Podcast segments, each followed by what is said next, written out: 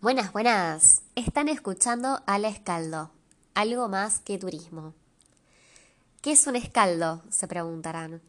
Son como eran como los bardos nórdicos, ¿no? Poetas, guerreros vikingos, pero bueno, no solo componían poemas o estaban en las guerras, también se los consideraba cronistas, escritores, testigos de la historia, como los reporteros, periodistas de la actualidad.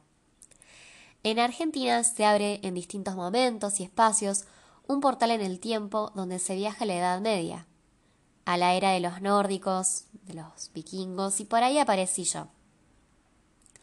Por aquí entonces invito a viajar al pasado, al presente, al futuro, para comunicarte sobre distintas experiencias, turísticas y culturales, historias de emprendedores y emprendedoras, de artistas y protagonistas de la historia.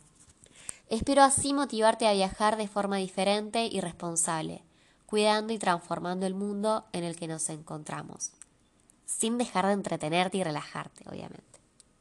Anímate a pasar por el portal con la escaldo y ver, escuchar y sentir algo más que.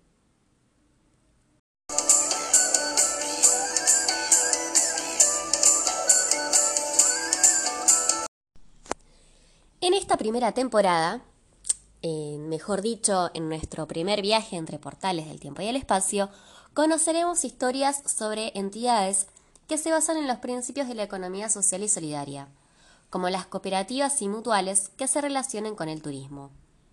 ¿Escuchaste hablar sobre ellas? Empecemos por ahí. Estamos hablando de un modelo alternativo de gestión, basado en la solidaridad, el trabajo, apoyo mutuo y en la cooperación. Las personas, la comunidad, están en el centro y no el capital, la plata. De acuerdo con la descripción eh, también de la Organización Internacional del Trabajo, es en razón de constituir el trabajo mucho más que en un factor de producción, ya que propicia la creatividad, moviliza energías sociales, preserva la identidad de la comunidad, despliega la solidaridad y utiliza la experiencia organizacional para satisfacer no solo las necesidades individuales, sino las colectivas también. Gran parte de estas entidades surgieron en épocas de crisis, por un Estado ausente, pero a pesar de ello salieron adelante y crearon oportunidades de trabajo. Sin embargo, no son modelos que nos enseñen.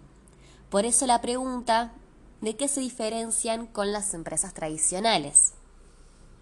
En primer lugar, se sabe que una empresa tradicional no solo nace, surge por una idea, por un proyecto, sino por el capital de una persona o dos personas, bajo una forma de organización jerárquica, vertical. En cambio, las cooperativas, em, las entidades de, de, economía social y solidaria, nacen a partir de un proyecto mutuo. Nacen por consenso de un grupo de personas que se organizan para trabajar bajo los valores de la economía social y tienen un modelo de gestión participativo, es decir, de horizontal, ¿no? ¿Por qué? Porque cada, cada asociado, cada asociada tiene su voz y voto a la hora de tomar decisiones. Por otra parte, está la palabra este, tan, tan importante que son las ganancias, ¿no? Que por lo general van al empresario, el que puso el, capital en un primer momento y constantemente invierte y toma eh, las, las decisiones. En cambio, en las cooperativas se habla de excedentes. Los mismos son distribuidos según estatuto. Los excedentes se pueden distribuir este, a todos los asociados o asociadas o invertir en algo que se esté necesitando. La otra diferencia está en que estas entidades suelen encontrarse ubicadas en atendiendo las demandas y necesidades de la comunidad.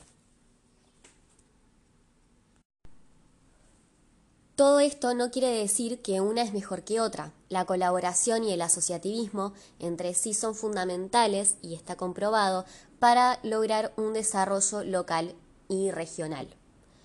En además, bueno, ahora tenemos por suerte muchísimos otros modelos de gestión empresariales que son más responsables con respecto al medio ambiente y la comunidad, pero obviamente hay que profundizarlo y mejorarlo. En los próximos capítulos estaremos hablando de la historia de las cooperativas y sobre casos particulares. ¿Me acompañas?